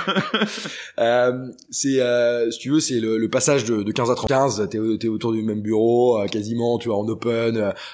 tu vois, on est à fond, on se paye pas, tout le monde est là, la, la, décision se passe super bien parce que voilà, tout le monde est autour de la table et on itère, on exécute, on fait des heures, on se pose questions. Ça arrive encore à avoir une équipe où ça se paye pas et tout le monde est chaud ah non, bah nous, nous on se payait pas, eux se payaient. voilà, nous on a fait le sacrifice de, voilà, de, de pas se payer au début pendant deux ans, euh, de bonnes années, euh, pour justement en fait accélérer plus vite, euh, et notamment dans cette logique euh, de bootstrap. Et en fait, on a eu un passage, euh, c'était en ouais 2018-2019, où on est passé de de 15 à quasiment 40 en fait, où voilà c'est c'est le premier sujet où tu te poses la question du mid management, etc. Et en fait là on a fait plein d'erreurs. Euh, à la fois parce qu'en en fait on avait justement pour revenir un peu sur les sujets de culture on n'avait pas du tout marqué euh, bah voilà quelle était vraiment notre culture le passage en fait de, de 15 à 30 c'est le passage de la culture euh, orale à la culture écrite et ça on l'a complètement raté. Euh, du coup bah euh, t'arrives sur un truc où euh, bah, tu prends du management que t'as mal onboardé que t'as pas forcément choisi aussi par rapport à ces à ces enjeux de culture à ces enjeux de soft skills etc et du coup tu on s'est retrouvé avec une boîte hyper clanique euh, où nous en fait on était on se sentait vraiment aligné à la boîte parce que euh, t'es dans une logique où quand t'as pas euh, pour moi la culture euh, c'est pour pour donner un peu une définition c'est c'est c'est c'est euh, c'est ta manière de bosser si tu veux. C'est c'est voilà. c'est c'est c'est tes valeurs communes mais c'est c'est quelque chose d'assez constitutionnel si tu veux tu vois comme liberté égalité fraternité mais qui mmh. sont derrière tu vas mettre des lois qui sont plutôt des process en tout cas des des how to sur des choses mais c'est ce qui te donne en tout cas le frame de comment tu bosses et, et quand tu as une problématique comment tu vas répondre à cette problématique donnée. Euh, et, et, et, ce truc là bah, quand tu l'as pas écrit bah, tu te retrouves avec euh, avec des logiques qui sont après bah, c'est en cascade. C'est à dire que tu essayes de boucher les trous avec tes process mais en fait bah là c'est c'est le tonneau de ouais, tu, tu, tu, fais un, comme comme tu pourrais faire un fait divers une loi tu fais euh, une merde en process quoi. Ah bah exactement. Et, sauf que ça s'enchaîne ça s'enchaîne. tu fais un process des process et, c'est ça. Et en fait parce que parce que ta culture est mal définie et ça c'est on s'est vraiment planté. Et, pour le coup ça a été la l'apprentissage. Moi, j'ai lu un bouquin à ce moment-là qui m'a, qui était une super lecture, Culture Code. Euh, Je sais plus quel est l'auteur, mais euh, je l'ai pas en tête non plus. Euh, Et on mettra, on mettra en lien. Ouais, c'est c'est les plus grosses organisations. Ça va des de Spurs aux Navy Seals. comment la culture. Un truc sur les Spurs avec ah. euh, Povich qui explique ce qu'il fait quand ils perdent en finale ou quand ils gagnent, comment ils gèrent le truc. Et les Seals, ouais, c'est sur du tronc d'arbre, comme ça. Quoi. Il y avait les corps francs aussi sur une, une espèce de troupe de mercenaires français, mais c'est c'est assez incroyable. Et moi, quand j'ai lu ça, parce qu'en fait, c'était des trucs qui m'avaient en fait la culture euh, c'est vrai que bon déjà quand tu lances un business euh, déjà tu penses à le faire vivre. Tu regardes si ton Excel il mouline bon ça a priori quand tu te lances t'essayes de le faire mouliner mais surtout après t'as la réalité qui te rattrape et t'es dans une logique où bah t'essayes de faire avancer les choses. Et en fait et notamment au début quand t'es très opérationnel t'as pas le temps de sortir la tête de l'eau et du coup tu fais les choses un peu intuitivement. Et là on aurait eu besoin de respirer ou d'être conseillé on l'était pas forcément à l'époque mm. euh, pour justement se dire attends ah là là on est en train de prendre le mauvais chemin euh, et du coup, bah, voilà, on est arrivé sur un truc qui était devenu complètement hétéroclite. Euh, et ça, ça a été vraiment un truc qu'il a fallu retravailler. Et en fait, à partir du moment où on s'est dit à Guillaume, on se remet dans une vision en 2019 plus ambitieuse, la culture était vraiment au cœur de tout ça, et on s'est dit voilà, peu importe ce qu'on fait, parce que sincèrement ce qu'on fait aujourd'hui, est-ce qu'on fera la même chose en 5 ans, j'en sais rien, euh, mais en revanche la manière dont on le fait, ça c'est hyper important. Mm. Euh, et ça c'était vraiment, euh, en tout cas ça, a vraiment été quelque chose que d'hyper important, euh, parce que parce que c'est en fait quand tu l'as bien fait après, ça arrive dès le début, c'est-à-dire que quand t'embauches bah, tu embauches sur ces bases-là aussi, et les règles du jeu sont claires aussi pour tout le monde, et, ça va de, bah, de l'embauche à la démission, parce que dans une boîte, il y a une, il y a, y a une naissance, il y a une fin, euh, il y a une mort, en tout cas, euh, qui est pas une mort, euh, voilà, qui est une mort de, de, de, de, boîte, mais en tout cas, soit du projet, soit de la personne qui va sur d'autres aventures et qui va revivre ailleurs, et, pour ça, c'est hyper important de bien le structurer, et au-delà de ça, de, de le communiquer, de le communiquer et de le faire j'ai envie de dire avec la franchise nécessaire et en fait au mm. début moi t'essayes de dire des trucs tu mets 15 valeurs ça n'a aucun sens euh, et après progressivement tu raffines pour un truc qui est, qui est, qui est plus sharp et en tout cas qui colle plus à ce que toi tu t'imagines. Et ça du coup c'est c'est quoi le moment où, où tu t'en rends compte? C'est quoi parce qu'il y a un moment où tu enfin tu t'en dis oh, on va pas perdre du temps on a la tête dans le guidon etc en fait tu peux très bien rester comme ça et tuer ta boîte tu vois ah bah, moi c'est le moment où on a été on était aligné à notre boîte en fait. On s'est avec Guillaume euh, euh je me rappelle encore Q4 on a eu le premier, je me rappelle, le Q4 2017, euh, c'est le moment où voilà, moi je faisais du trading le soir, la nuit, euh, voilà, mais là c'est technologique du développement, du, c'est le début, donc euh, t'étais à fond, etc. Et là on a eu le même quarter, mais deux ans après, où là, moi je me, je me disais, bah voilà, on peut pas étaler notre boîte, c'est-à-dire qu'en fait on avait tellement bah, pas mis de manière de travailler, de, de repères communs, que bah il fallait être au début, au milieu, à la fin, et quand le chat n'est pas là, les souris dansent. Donc on avait un management en fait qui était assez traditionnel. Pas lâché quoi. Euh, voilà, et en fait, bah du coup, tu te rends compte que le, groupe fait pas corps. Euh, et, et c'est pour moi, c'est l'analogie avec euh, avec euh, avec le sport, si tu veux, c'est quand le groupe vit bien, à un moment donné, c'est une base pour faire des choses. Après, c'est, c'est pas une condition nécessaire et suffisante, mais c'est une condition en tout cas sine qua non pour espérer faire des choses.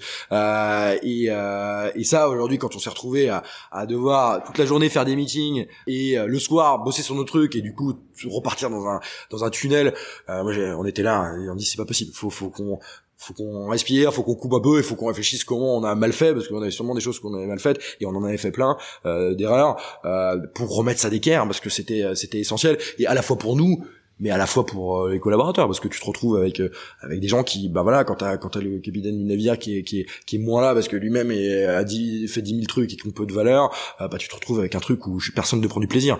Et, et je pense que le travail en tout cas moi j'associe beaucoup la dynamique de plaisir au travail. Mmh. euh, et pour ça c'est hyper important. C'est ça qui est, qui est hyper intéressant ce que tu racontes c'est pour ça que je te cuisine un peu là-dessus c'est en fait c'est quoi les, les, les symptômes tu vois comment tu, tu reconnais ça dans l'idée que si, si d'autres entrepreneurs t'écoutent qui se disent euh, ouais là ça je suis en train de partir dans le mur quoi tu vois. Bah, je pense que c'est quand tu fais de l'entrepreneuriat tu le fais pour euh, après chacun le fait pour ce qu'il veut mais moi je l'ai fait beaucoup pour euh, être libre en tout cas, mmh, je, bah, en tout cas t'as un, un, driver ah être libre pouvoir organiser ma vie comme j'entends gérer mon temps tu vois c'est pour moi la notion la seule, seule qu'on peut pas acheter c'est le temps. Et du coup c'est comment t'arrives à l'organiser. Et quand toi-même t'es bouffé par ta boîte sur cette dynamique là euh, bah tu te dis euh, warning quoi. Red flag là c'est pas possible. Et moi je, je à un moment donné c'est vrai qu'au début tu tu fais aussi parce que bon, on gagne pas aussi et tu boutes un peu la tête dans le guidon et à un moment donné tu te dis c'est pas possible je, suis en train de je suis en train de me tuer la tête pour un truc euh, alors que je pourrais être peinard ailleurs. Euh, moi en plus j'attendais un enfant qui allait arriver euh, le début d'année d'après. Je me dis mm. c'est même pas la peine. Je vais pas voir ma fille ça, ça m'intéresse même pas. Je suis pas là pour gérer des clans et des, ah bah, c'est ça. et je suis pas là pour faire du business si c'est pour me retrouver à devoir être tu vois, élastique dans tous les sens et, et, et, en fait tu vois c'est ça. Je pense que c'était le ouais c'est presque une overdose. En tout cas tu tu tu, dis c'est quoi. C'est pas possible euh, et, au début tu tu, tu, tu, tu, tu laisses faire tu vois à un moment donné les choses s'installent et, en fait et c'est aussi l'importance d'être plusieurs c'est qu'avec Guillaume on s'est dit non mais là, on, est en train de on est en train on est en train de craquer donc euh, il faut euh, faut repartir de ça et en fait là quand tu te dis ok tu prends un peu de recul tu te dis mais oui en fait euh, la manière dont on, s'est organisé nous comme les équipes, elle avait aucun sens. Et, euh, et, euh, et, en fait, en réorganisant ça, en réalignant tout le monde, euh, bah, là, on, on racontera la suite. Mais ça, ça, a généré. Et du coup, on en vient à comment tu fais ça? Genre, qu'est-ce que tu fais? Tu, tu, en fait, tu, ton, histoire me fait penser à, à celle de Cheers. Euh, je sais pas si t'avais écouté ce podcast-là ou pas, avec Antoine Lecomte, euh, le CEO qui était passé et qui me raconte globalement la même chose que toi peu près au même moment. Euh, enfin, c'est pas un secret que c'est le bon moment pour bosser sur sa culture. Hein. Et il me dit ouais, je reconnaissais plus ma boîte, c'est un enfer. Et lui, ce qu'il a fait, c'est qu'en gros, il s'est posé, il a écrit tout ce qu'il a donc le, le c'est devenu le culture book de, de Cheers et il a écrit les valeurs comment elles se déclinaient ce que ça voulait dire pour les clients ce que ça voulait dire en interne dans le management dans les relations il, a, c'est un truc qu'il a pris après pour en faire la plateforme de marque de c'est un truc qui a été assez loin.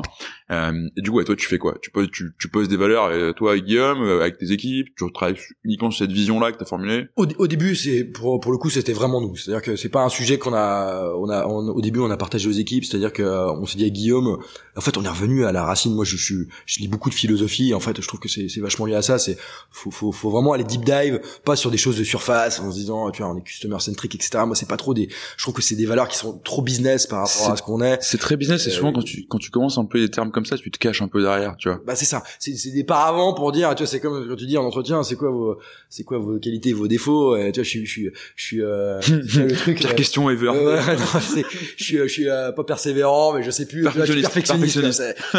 tu vois, c'est non, c'est c'est on a essayé vraiment d'aller et nous voilà, on aime les discussions à bâton rompu et c'est vraiment d'aller à profondeur et surtout sur nous qui on était en fait. c'est c'est pour nous c'était hyper important si on, on se donnait une ambition sur euh, sur 10 20 ans de se dire qui on est, comment nous on a voilà quelles sont nos valeurs et l'avantage qu'on a avec Guillaume c'est qu'on vient à peu près de la même zone géographique, on a été potes ensemble donc on a un corpus de valeurs qui est assez similaire. Euh, Ce qui est mieux pour l'associer hein. Bah voilà et c'est c'est franchement on est hyper complémentaires parce que on voit pas les choses de la même manière, on a on a des profils qui sont assez différents mais on se réunit super vachement sur les valeurs et, et c'est un peu ce qu'on recherche dans la boîte, de la diversité sur les profils mais en revanche des valeurs qui sont euh, qui sont hmm. assez communes et, déjà effectivement on s'est dit euh, voilà on va on va rentrer dans le dans ce détail-là et en fait on est arrivé à, à trois valeurs qui sont la, liberté, euh, l'ambition et l'humilité, qui sont nos trois valeurs cardinales qui vont se décliner après sur des choses plus petites euh, et plus concrètes, on va dire euh, opérationnellement parlant. et de ça en fait on est allé voir toute la boîte à l'époque et on, on, leur a repitché à la fois la vision que je t'ai donnée tout à l'heure en disant voilà on a cette ambition-là, c'est plus du tout la même boîte qu'on a fait au début parce qu'on était une agence entertainment et il y avait plein de personnes dans la boîte qui étaient venues là pour ça, pour bosser avec des labels de musique, etc. voilà ce qu'on continue de faire mais pas dans la même pas à 100% en tout cas, et on a plein d'autres sujets, avec une dynamique beaucoup plus start-up, et aussi de se dire, voilà, on est sur ces valeurs-là, et 50%, 50%, c'est est-ce que toi, t'es ok, euh, est-ce que ces valeurs te portent, et si oui, pourquoi euh, Et de l'autre côté, nous, est-ce qu'on estime qu'effectivement t'es aligné par rapport à ces valeurs? Donc il y a eu un travail un peu dual euh, là-dessus, et en fait, il y a eu, pour le coup, il y a eu un turnover assez fort à ce moment-là. question, quels sont les effets que ça produit Et en général, il y a une phase de friction qui, qui est saine entre guillemets tu vois. Ah oui. Ah, ça a été nous on a eu un turnover à peu près de je pense que c'est c'est entre 40 et 50 de la boîte sur euh, un an et demi à peu près. Euh, avec alors des, des logiques tu vois les, les, choses étaient assez claires dès le début mais c'est des choses aussi qui ont pris du temps parce qu'on était dans un contexte Covid déjà. Nous on a été hyper faire là-dessus euh, de de permettre ah, à chacun ça, pendant le confinement où tout le monde est en remote en plus. Euh, ouais ouais c'est ça. On a on a on a en tout cas on s'est parce que nous à ce moment-là en fait on s'est dit tu vois c'est ce que je t'avais dit au début est-ce que c'est un billet on fait autre chose et on fait notre start-up ou est-ce qu'on y va vraiment? Et dans ce cas-là à partir du moment où on y allait il fallait y aller franco il fallait pas se poser de questions. Et et tu vois et, on était là pour tenir le navire. Donc à un moment donné il faut avoir faut prendre le gouvernail il faut aller dans une mmh, direction. euh, et pour nous ça a été hyper clair. Après euh, voilà les choses elles ont pris du temps parce que c'est des choses déjà qui se prennent du temps à s'implémenter, mais au-delà de ça, par rapport au profil avec qui ça collait pas, de leur perspective ou de la nôtre, euh, t'es dans un contexte qui est hyper difficile et, euh, et là-dessus, nous on a été, on a essayé d'être les plus faire possible. Alors après, tu, tu, tu, je te dis ça de ma perspective, euh, forcément de la perspective de chacun, ça peut être, ça peut être plus compliqué. mais en tout cas, à minima, c'est d'avoir une rupture, euh, d'avoir du supra euh, pour donner de la souplesse pour les gens qui retrouvaient pas du temps, du, du taf directement, ou pour ceux bah, et qui voulaient partir, et pour ceux qui, voilà, qui étaient un peu dans une logique où ils voulaient attendre, bon, on leur a laissé le temps de trouver un taf, et, et ça s'est fait pour pour tous les gens, et ça s'est très bien passé dans cette logique-là. Mmh. Euh, mais pour nous, c'était essentiel euh, d'avoir un marqueur fort, en tout cas, et de se dire il y a un avant, il y a un après. Parce que si si on restait dans ce truc de, de cosmétique en se disant bah attends, on va changer un peu ça, un peu ça, on allait y mettre diplôme et en vrai, on allait on allait on allait être frustré et surtout on n'allait pas réussir à, à faire ce qu'on voulait faire et euh, atteindre nos ambitions. Et en plus, je te un truc, c'est que les, en, faisant ça, c'est que les valeurs, c'est quand même un petit management qui est incroyable. en général, quand t'as un clash, quand t'as des clans, etc., ça vient toujours du fait que ta culture elle est pas claire et qu'entre guillemets bah tu laisses rentrer des gens qui partagent pas qui tu es quoi. Et enfin très bien ils auront une très bonne place ailleurs mais si tu as trop de valeurs tu crées des, des sous-cultures etc et justement ces valeurs là ça te permet de dire en fait enfin voilà le carré il est là le cadre il est cadre le terrain de jeu il est là. En fait si tu veux pas jouer dans le terrain euh, bah, tu pars et c'est même pas un débat tu vois. Enfin c'est c'est vachement plus simple que, que de rentrer dans des logiques euh, de conflit de enfin ça, ça, ça, peut devenir horrible tu vois. Bah, t'es un peu juge de paix qui en tant que manager te tu respires quoi. Te soulage énormément, je suis complètement d'accord avec toi et c'est là où effectivement il faut bien choisir son combat, c'est-à-dire que on essaye de faire la les boîtes essayent de faire la culture la plus inclusive du monde. Euh, à partir du moment où elle est 100% inclusive euh, bah et, sûr que si tes valeurs c'est innovation, customer centric, customer centric enfin après tu peux être Amazon, tu vois mais Non mais euh, c'est ça, non mais oui, après quand quand tu es à niveau de ce boîte là, j'ai envie de dire c'est je dirais pas que c'est secondaire mais c'est c'est c'est euh, voilà, ils sont presque dans une dynamique marketing si tu veux euh, du truc peut-être en tout cas je je, je t'avoue je sais pas trop mais mais tu me fais perdre beaucoup d'invités potentiels sur mon podcast. Désolé, Amazon. Jeff, c'est raté aussi. On n'a pas parlé de Google. Ah, le grand méchant loup. Non, non, mais euh, non, non, c'est trouver l'équilibre Euh, pour moi, c'est voilà, t'essayes d'avoir une logique. Euh, tu vois, je, je, je crois à l'inclusion, en tout cas, je crois surtout beaucoup à la diversité au sens de richesse et du coup de bah, d'équilibre, de performance, parce que je pense que l'équilibre c'est une notion qu'on doit avoir toute notre vie. Après, effectivement, ta, ta culture, elle est forcément limpide, elle doit forcément être claire, compréhensive, si tu veux qu'elle ait de l'impact et si tu veux que les personnes puissent s'identifier à celle-ci pour prendre des décisions. Euh, et nous, quand on parle, bon, après, on, on déclinera peut-être les valeurs et qu'est-ce que ça, qu'est-ce que ça, quel impact ça a pour nous concrètement. Justement, ouais. Euh, ça, c'est une, une vraie question. Eh ben, eh ben allons-y. Euh, allons-y, allons-y. Euh, décline-nous tout. C'est parti. Euh, non, bah, pour nous, l'ambition, si tu veux, c'est euh, voilà, c'est, c'est, on doit être des morts de faim. Si tu veux. On doit avoir cette ambition, se dire comment on peut faire toujours mieux, comment on peut euh, avoir cette logique de euh, d'aller plus loin, de, de, se dépasser. En tout cas, il y a une vraie logique de dépassement. Cette logique-là, elle est euh, elle est clé pour nous et du coup elle se matérialise aussi par le fait de, de, de partager la valeur c'est à dire mhm. que il n'y a pas de tu peux pas demander à tes équipes d'être ambitieux et de, de changer le monde euh, et de vouloir tu vois réinventer les choses etc si à un moment donné elles croquent pas sur le caillou à la fin. Et pour nous c'est hyper important à tous les niveaux euh, que ça se ressente qu'elle soit à la fois valorisée euh, symboliquement euh, auprès de la boîte en externe etc mais aussi euh, de manière pécuniaire parce qu'il faut être lucide et les gens sont c'est aussi en général ils viennent bosser il y a une partie qui fait qu'ils ont peut-être envie de gagner un peu d'argent. Exactement c'est c'est c'est c'est légèrement on va dire et c'est surtout dans une dynamique de de start-up où euh, la guerre des talents est très forte. Euh, donc ça c'est vraiment en tout cas hyper important. Nous on a avec Guy on a toujours eu cette logique de d'avoir l'ambition d'aller toujours plus loin. Euh, mais après l'ambition ça va pas sans l'humilité. Euh, pour moi c'est c'est c'est euh, on doit avoir l'humilité justement la diversité elle est là pour euh, pour mettre les trigger warnings et de se dire voilà à un moment donné on, on, doit tous tu vois moi il y avait ma grand-mère qui me quand j'avais 5-10 euh, ans, euh, j'ai pu, euh, c'était quand j'étais jeune en tout cas, elle me disait qu'est-ce que tu fais comme métier plus tard? Et je lui disais ah non mais moi je veux, je veux pas être éboueur. Et elle me dit mais pourquoi tu veux pas être éboueur? Il y a pas de ce métier. Et, et c'est une phrase qui m'a vachement marqué. Après moi j'ai eu j'ai eu des, des vies en prépa où j'étais pas un élève très assidu, où j'ai bossé dans le bâtiment etc. Et c'est des expériences de vie où j'ai plus appris. et je pense que c'est c'est la, la, la, diversité, la mixité, elle est vraiment au service de la mmh. richesse en fait personnelle et au service du coup de la performance. et, et l'humilité c'est quoi? C'est de se remettre en question. C'est nous en tant que que tu vois moi je suis quelqu'un de très accessible. En tout cas je tout le monde peut venir me voir et me dire mec ce que tu fais c'est de la merde euh, voilà. Et je suis très en tout cas je discute beaucoup à bâton rompu avec mes équipes le soir. Parfois euh, tu vois je me pose à 17 18 heures je sors une bouteille de vin et je leur dis voilà qui veut vient euh, du stagiaire aussi level et on va tous discuter et on va hmm. pouvoir en tout cas avoir des discussions profondes où je suis au même niveau qu'eux. Et pour moi c'est hyper important d'avoir cette humilité là parce que ça te met dans une logique où bah voilà ton ambition elle, elle a du sens. Elle a du sens pas que pour toi. On est tous interdépendants. Si on veut bien collaborer euh, bah, il faut être hyper, il, faut être hyper humble. Et, et, du coup, ça se matérialise comment? C'est comment on peut avoir aussi de l'exigence, moi qui est lié aussi à l'ambition, mais dans la manière de collaborer. Typiquement, on, on, travaille énormément en synchrone, on fait très peu de meetings. Euh, cette exigence-là, c'est aussi de se dire, bah voilà. Euh, ça va très bien avec ta liberté par ailleurs. Bah, exactement. Et ça va, on va, ça va venir sur la liberté qui va, qui va réunir tout ça. Et c'est de se dire, euh, l'humilité, c'est de se dire, attends, est-ce que je dérange le type? Est-ce que le mec, il a pas un sujet, euh, voilà, comment je le ping, etc. Euh, tous ces sujets-là, mis bout à bout, nous, on a, on a gagné peut-être 70% d'efficacité. Avant, je passais ma journée en meeting. À partir du moment où on a dit c'est une demi-heure. Avant, t'as une note au début, euh, technique du sandwich, une note au début, une note à la fin. Avant chaque meeting, bah, tu divises tes meetings par trois euh, et t'arrives à les faire avancer en synchrone parce que t'as cette ambition, euh, t'as cette exigence euh, qui est le mix des deux, euh, qui te permet d'être d'être bah, d'être hyper efficace pour toi et pour les autres. Et du coup, pour, pour faire des projets cool dans la boîte, mais pour aussi avoir du temps pour soi. Hein. Parler mmh. après d'équilibre, c'est pour moi c'est une notion qui est hyper importante. Et la liberté, euh, pour moi, ça réunit tout ça. C'est, euh, c'est, la, alors la liberté, c'est pas, c'est pas l'anarchie. La liberté, ça implique beaucoup de responsabilités. La liberté, c'est de se dire, euh, je, je, tu vois, c'est comme disait, je sais plus si c'est Kant qui dit ça, mais ta liberté, c'est pas, c'est pas Kant, je crois. Mais ta liberté commence euh, là où s'arrête celle des autres. C'est voilà. Je, euh, je suis pas du tout capable de dire quelle ça. Euh, la phrase est tellement connue, t'as pas besoin. Ouais, ouais c'est ça. Je pense que, mais je crois que c'est pas Kant.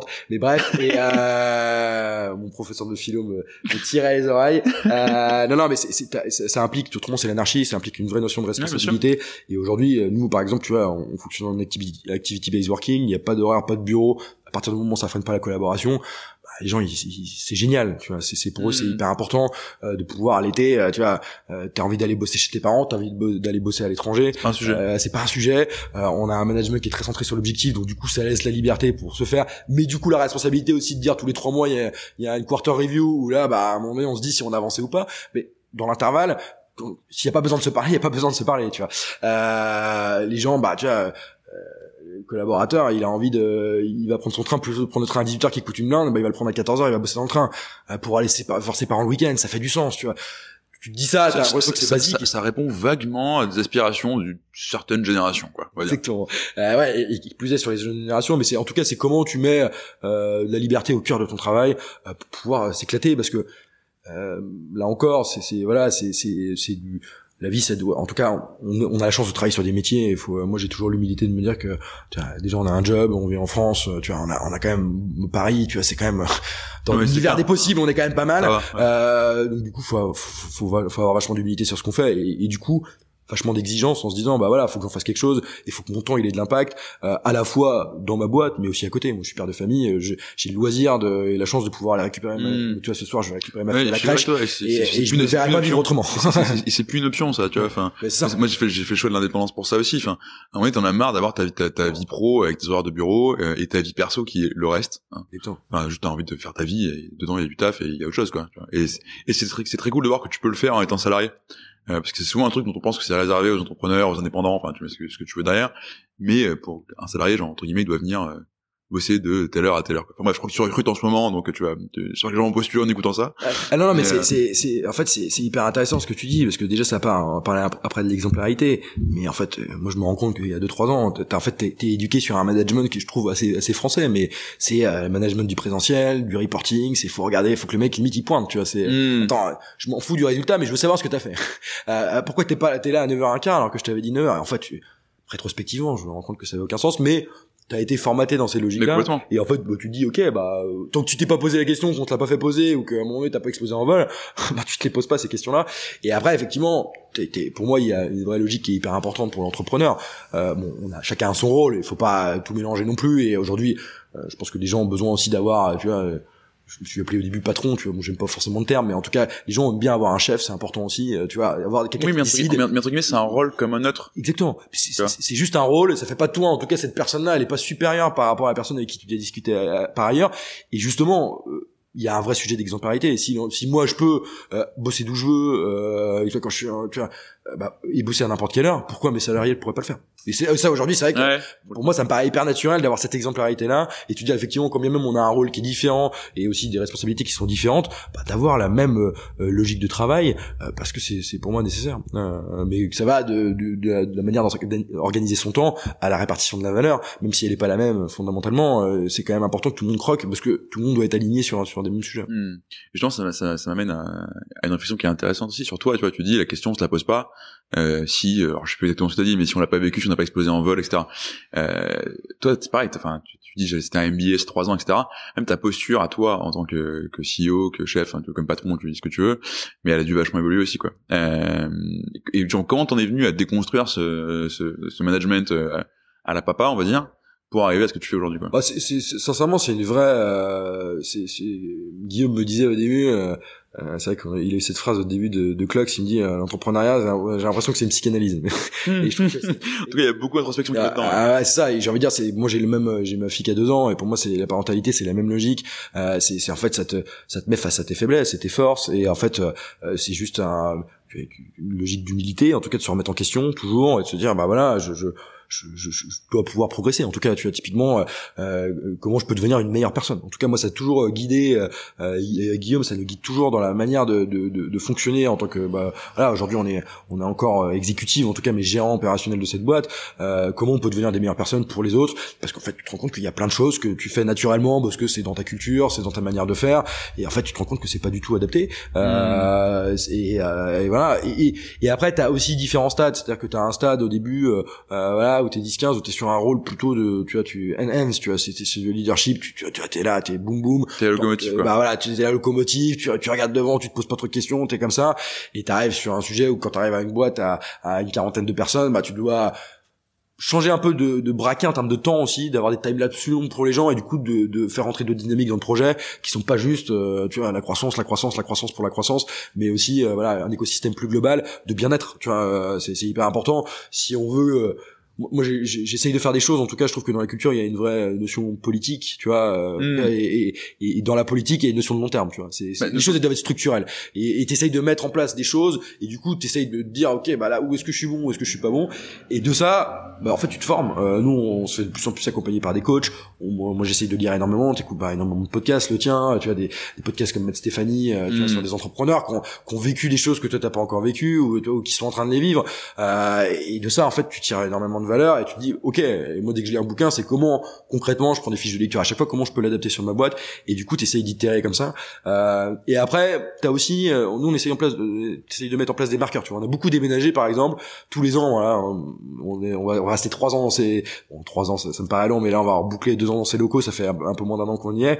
Euh, mais en fait à chaque fois c'était aussi des marqueurs où on faisait une grosse stuff par exemple pour dire ok il y aura un avant un après tu vois. Euh, pour que les gens en fait euh, euh ça se ressente euh, et tu vois de faire le fait de le faire à l'extérieur de faire une bonne fiesta euh, bah ça te permet en fait de te dire ok tout le monde a la gueule de bois mais tout le monde se dit ok il y avait un jour d'avant il y a un jour d'après tu vois euh, et ça et ça pour moi c'est hyper important d'apporter cette dimension symbolique euh, au sujet euh, pour qu'en fait parce que c'est c'est comme la puissance des images, tu vois, de la métaphore, j'en utilise beaucoup moi dans le business, parce qu'en fait, ça permet de concrétiser des choses qui peuvent être parfois assez, assez abstraites. Quoi. En fait, ce qui est hyper intéressant, ce que tu dis, il y, a deux, trucs qui, qui marquent particulièrement, c'est le côté la culture, c'est politique. Je suis hyper d'accord avec toi quand t'es entrepreneur, en fait, parce qu'en gros, tu crées un espace où tu pousses tes valeurs, en fait. Et derrière, l'impact que ça va avoir, bah, c'est sur la vie des gens qui vont venir bosser avec toi. Et justement, enfin, c'est quand même assez politique de dire justement, bah, en fait, chez nous, tu peux être libre, tu peux euh, bosser où tu veux quand tu veux. Enfin, c'est un modèle entre guillemets d'organisation euh, qui est pas partagé partout quoi. Et, et ce que je trouve euh, top, c'est en fait ta la croissance de ta boîte et les évolutions que tu apportes, même en termes d'organisation, etc., elles sont hyper liées à ton évolution à toi en tant que personne, non Enfin, c'est.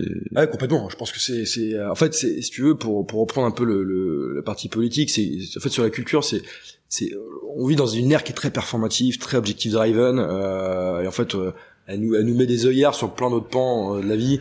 Je pense que la culture, c'est, c'est mettre en place les conditions.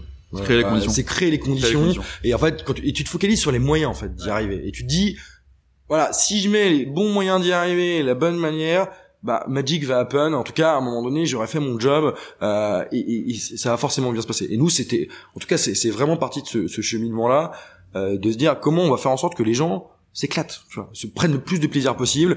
Euh, et là, on le voit, bah, il y a des il y a des il y a des gens qui euh, il y a des couples il y a des gens qui se voient à côté il y a des parce que la vie elle prend euh, parce que une boîte c'est une société avant tout. Euh, et, quand on arrive, on arrive dans ta boîte d'ailleurs. Bah ouais bah, t'as l'impression d'arriver dans une grande coloc en fait. bah ouais c'est bah en tout cas il y a un esprit en tout cas tu vois on n'oublie pas pourtant l'exigence mais en tout cas pour moi qui est hyper important de d'esprit euh, voilà on dire fraternel tu vois. Fraternel mmh. familial ça dépend comment on lit clanique pour certains. Euh, mais pour moi qui est hyper important je pense que c'est la dimension euh, moi en tout cas c'est c'est c'est j'aime beaucoup la politique. Je me suis beaucoup intéressé quand j'étais euh, beaucoup plus jeune et je trouve que c'est c'est une manière en tout cas de faire de la politique. En tout cas c'est un c'est un hmm. programme politique ce que tu fais dans ta boîte et la manière dont tu le fais la manière dont les gens le perçoivent euh, avec toutes les adhérences que tu peux avoir aussi de bah de, de voilà faut, faut réussir à à, la fois satisfaire tout le monde mais tu peux pas. Donc faut avoir aussi une direction faut faut l'idée. Et, satisfaire tout le monde faut satisfaire les gens qui sont chez toi il faut donner les moyens aux gens de, de se dire est-ce que je suis bien est-ce que c'est est-ce que j'ai envie d'aller dans cet endroit-là exactement ou, pas en fait et si t'as pas envie bah c'est ok tu vois enfin on gagnera tout du temps quoi bah, exactement et, et, du coup euh, ouais c'est là-dessus euh, moi j'ai en fait j'ai c'est aussi une logique de prise de confiance tu vois moi quand je quand on s'est lancé euh, en 2017 avec Guillaume, c'était une première boîte. Euh, sincèrement, t'as le syndrome de l'imposteur. Hein. T'arrives, déjà tu te dis, ok, à l'époque on se disait on fera un million, ce sera super. Quand on fait un million, t'es déjà dans la logique d'en faire trois. Et en fait, tu, tu te poses pas trop la question. Et c'est vrai que euh, bon on rencontrait pas mal de monde mais en fait t'es dans une logique ok tu te sens un peu euh, tu te dis mais est-ce que je suis légitime pour le faire? Est-ce que je suis hmm. légitime pour être sur ce sujet là moi j'ai un super reportage que j'ai vu qui date d'une dizaine d'années même plus je pense euh, qui s'appelait Bonheur au travail sur Arte qui, qui étudiait les organisations en fait un peu iconoclastes des manières de s'organiser qui, qui, est, qui, est un super reportage c'est quoi c'est tout ce qui est entreprise entreprise libérée? Ouais entreprise libérée t'avais t'avais une, usine de pièces de, de petites pièces de boîtes de vitesse sur Toulouse où le mec est complètement iconoclaste il voit 15 15 euh, superviseurs et 15 doueurs s'il se dit ok bah on va tous euh, les faire faire et on va rémunérer euh, les meilleures hmm. idées t'as un autre mec qui est à Nantes qui fait de la maintenance je crois électronique où le mec dit gros stuff je pars un an sur mon voilier vous réinventez toute la boîte je reviens dans un an. Ah, pas mal ça. Le mec on dit waouh il l'appelle et en fait ils ont réinventé complètement la boîte et en fait moi ce reportage m'avait vraiment marqué et en fait je, je j'avais jamais osé aller au bout de ça parce que euh, tu te dis voilà est-ce que tu es légitime? Est-ce que est-ce que tu et au final tu as toujours d'autres priorités qui arrivent. Et à, et un moment donné en fait tu prends confiance et tu te dis ok je vais le faire à, ma manière vraiment je vais mettre plus de moi aussi. Donc ça ça a aussi d'autres implications. Euh, et en fait tu te rends compte que bah voilà après c'est c'est moi je me suis rendu ça ça a vraiment ça m'a fait déjà beaucoup de bien parce que je me suis senti beaucoup plus à l'aise en fait dans la manière de même de d'échanger avec les équipes parce que tu te sens sur un, un terreau qui qui, qui qui vient de toi du coup tu es beaucoup plus à l'aise. Et en fait tu te rends compte que bah ouais ça fonctionne moi les tu vois c'est on n'est pas sur des valeurs que je t'ai données qui sont euh, tu vois c'est c'est des ça reste des, des, valeurs tu vois de, de vie et, euh, et, et, du coup en fait tu te rends compte que bah, les gens adhèrent et quand ils adhèrent bah, ils s'éclatent. Et, euh, et, et là-dessus euh, ouais ça a été je pense que la prise de confiance a été euh, conscience et confiance a été hyper importante mais les, mais l'un va pas sans l'autre. Mm. et après ça voilà ça dépend des track records de chaque entrepreneur mais moi dans la logique où tu vois on était jeunes c'était c'était important en tout cas d'avoir ces étapes là et sincèrement j'aurais été incapable de le faire au début tu vois même en ayant lu un bouquin, je pense que ça aurait pas été, tu vois, en fait, il fallait, il fallait, il fallait vivre le pain pour, euh, pour, pour, euh, pour, agir. Exactement, t'as le temps et en fait, entre guillemets, heureusement que tu te développes encore sinon tu aurais pu enfin c'était déjà le meilleur entrepreneur avant de te lancer tu te ferais vraiment chier dans ton dans ton parcours je pense. Euh j'aurais dire des gros mots sur le podcast c'est et euh, enfin, en tout cas ouais c'est du live tout, se passe bien. Et, et toi qui a rien à voir toi qui es un grand fan de basket est-ce que tu as lu la, la, la bio de enfin même l'autobiographie je crois de, de Phil Jackson? Euh, pas encore justement. Et il faut absolument que tu lises ça. Et je trouve qu'en fait que ce que tu décris en termes d'effet sur l'équipe euh, en fait enfin, il reprend un truc qui, qui est le, le, tribal leadership le truc des tribus. Il fait les équipes de type 1 type 2 type 3 et type 4 euh, et justement enfin en gros bon type 2 c'est la guerre quoi c'est un gang tu vois après euh, et après type 3 c'est en fait on est unis dans le contre quelque chose et type 4 c'est euh, l'équipe vit pour elle-même tu vois. Euh, parce que justement pour un, une raison d'être des valeurs etc tu vois on revient à tous ces concepts là est-ce que toi c'est un truc que t'as observé que t'as observé justement cette transition de ton équipe avec tout staff que t'as fait sur ta culture et enfin ah ouais complètement. Euh, bah en fait moi j'ai beaucoup matérialisé sur la prise d'initiative en fait. Euh, c'est que je trouve qu'à partir du moment en fait j'ai vu les choses au début c'est vrai que quand tu mets en place des choses de culture tu vois et après au-delà de dire les valeurs d'aller voir tout le monde c'est tu vois tu, tu passes des moments avec l'équipe t'en parles t'en parles aux apéros t'en parles à, tous les moments de vie de la boîte et tu tu vois tu fais tu fais le c'est l'analogie du perroquet dans la parentalité mais c'est pareil tu répètes énormément. Au début t'as pas l'impression que ça imprime des masses et en fait euh, euh, nous, dès le début, on a mis en place des, on a essayé d'être très concret en fait avec Guillaume dans la dans la pratique. En, même temps, on se dit voilà, il y a des valeurs, il y a des lois, en tout cas, il y a des, tu vois, on va alléger vraiment les choses et on va mettre une organisation la plus ligne possible. Euh, et au début, t'as l'impression euh, ouais tu me passes l'expression moi je veux dire un gros mot de pisser dans un violon tu, mmh. tu te dis attends euh, euh, voir des contrebasses si tu veux c'est tu te dis mais à quoi ça sert ce que je fais? Euh, en plus c'est hyper indirect et là t'as ton business à gérer à côté tu te dis pourquoi tu passes du temps là-dessus? Et en fait au bout de 6 8 mois 9 mois tu vois les trucs qui commencent à popper tu vois les gens en fait bah euh, à partir du moment où ils font corps ils font groupe quand le groupe vit bien bah, en fait déjà ils prennent beaucoup plus de plaisir. Et, en fait la nature des discussions euh, tout le monde on parle pas de business toute la journée mais la nature des discussions j'ai envie de dire à la fois il y avait une étude d'ailleurs dans Culture Code où il, il montrait euh, c'était une étude au MIT ou je sais pas quoi c'est comment les équipes étaient les plus innovatrices c'est euh, c'est quand t'avais il parlait plus de d'autres choses que le business à la machine à café tu vois. Donc c'est voilà c'est comment t'arrives à avoir des vrais moments de vie euh, et, et, des initiatives qui se prennent en fait par elles-mêmes sans que toi t'aies besoin d'intervenir au début euh, au milieu à la fin. Ce qui était beaucoup notre cas au début.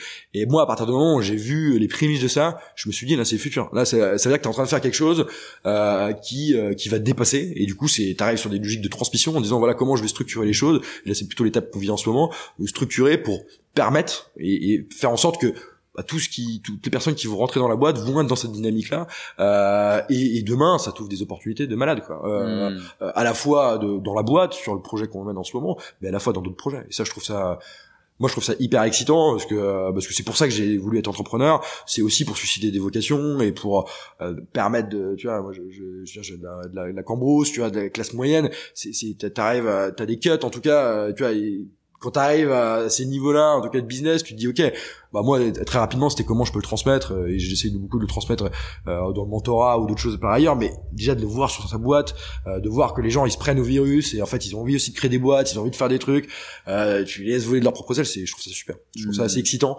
et au-delà de ça, ouais presque presque beau, tu vois, tu te dis là tu te dis ouais ok on est sur un truc qui, est, un impact. qui te dépasse, ouais, qui a un impact, c'est ça. Et, et ouais, et pour revenir sur c'est ça, c'est tu parles de la notion d'impact que je trouve vachement important c'est euh, voilà l'impact c'est oui on peut faire de l'impact effectivement en travaillant dans des il y a plein d'enjeux en ce moment euh, la diversité l'écologie etc euh, et ça fait énormément de sens mais tu peux aussi avoir de l'impact et tout le monde peut avoir de l'impact et moi je on est des on, pense vraiment le, le, micro à Guillaume et chacun, on pense vraiment que chacun peut en tout cas avoir un impact sur sa vie, euh, tu vois, en donnant un sourire à SDF en bas, mais comme aussi dans une boîte, euh, mettre les gens dans les meilleures conditions, tu vois, parce que ça va faire des petits tout ça. Euh, c'est hmm. aussi des choses. La société, elle met du temps à évoluer et, et tout le monde, et en tout cas, doit être responsable euh, et doit se dire comment moi je peux faire mon best effort, en tout cas dans, dans la boîte pour pour permettre de, de réaliser, en tout cas, une nouvelle génération effectivement. Et on l'a dit qu'il y a d'autres aspirations que que celles du passé. Hmm, complètement. Et justement, tu parlais de l'étape d'après. Euh, du coup, ça, du coup, ça assez naturellement à, ma, à ma question d'après. C'est au final, c'est quoi l'ambition maintenant pour euh, pour toi et pour euh, et pour Clocks C'est euh, c'est une bonne question. Euh, l'ambition aujourd'hui euh, pour pour Clocks, en tout cas, c'est de continuer ce développement. On a alors on est sorti quand même du Covid, qui était une épreuve euh, au-delà d'être une épreuve business, c'était une épreuve euh, dure pour tout le monde. Et d'ailleurs, on en voit un peu les, les contre-coups euh, après, parce que voilà, les gens, ça a été, ça a été, ça a été difficile. tout le monde a été un peu renfermé sur soi. voilà, déjà, c'est de pouvoir se développer, de garder cet état d'esprit, de pouvoir continuer d'aller tackle des opportunités, de faire de la croissance en tout cas, mais en prenant du plaisir et, en faisant des trucs super cool. Parce que là, on a plein de projets excitants qu'on est en train d'exécuter. Et, et, pour moi, en tout cas, l'horizon sur la, sur l'année 2022 qui vient et début 2023, ça sera principalement sur ces sujets-là.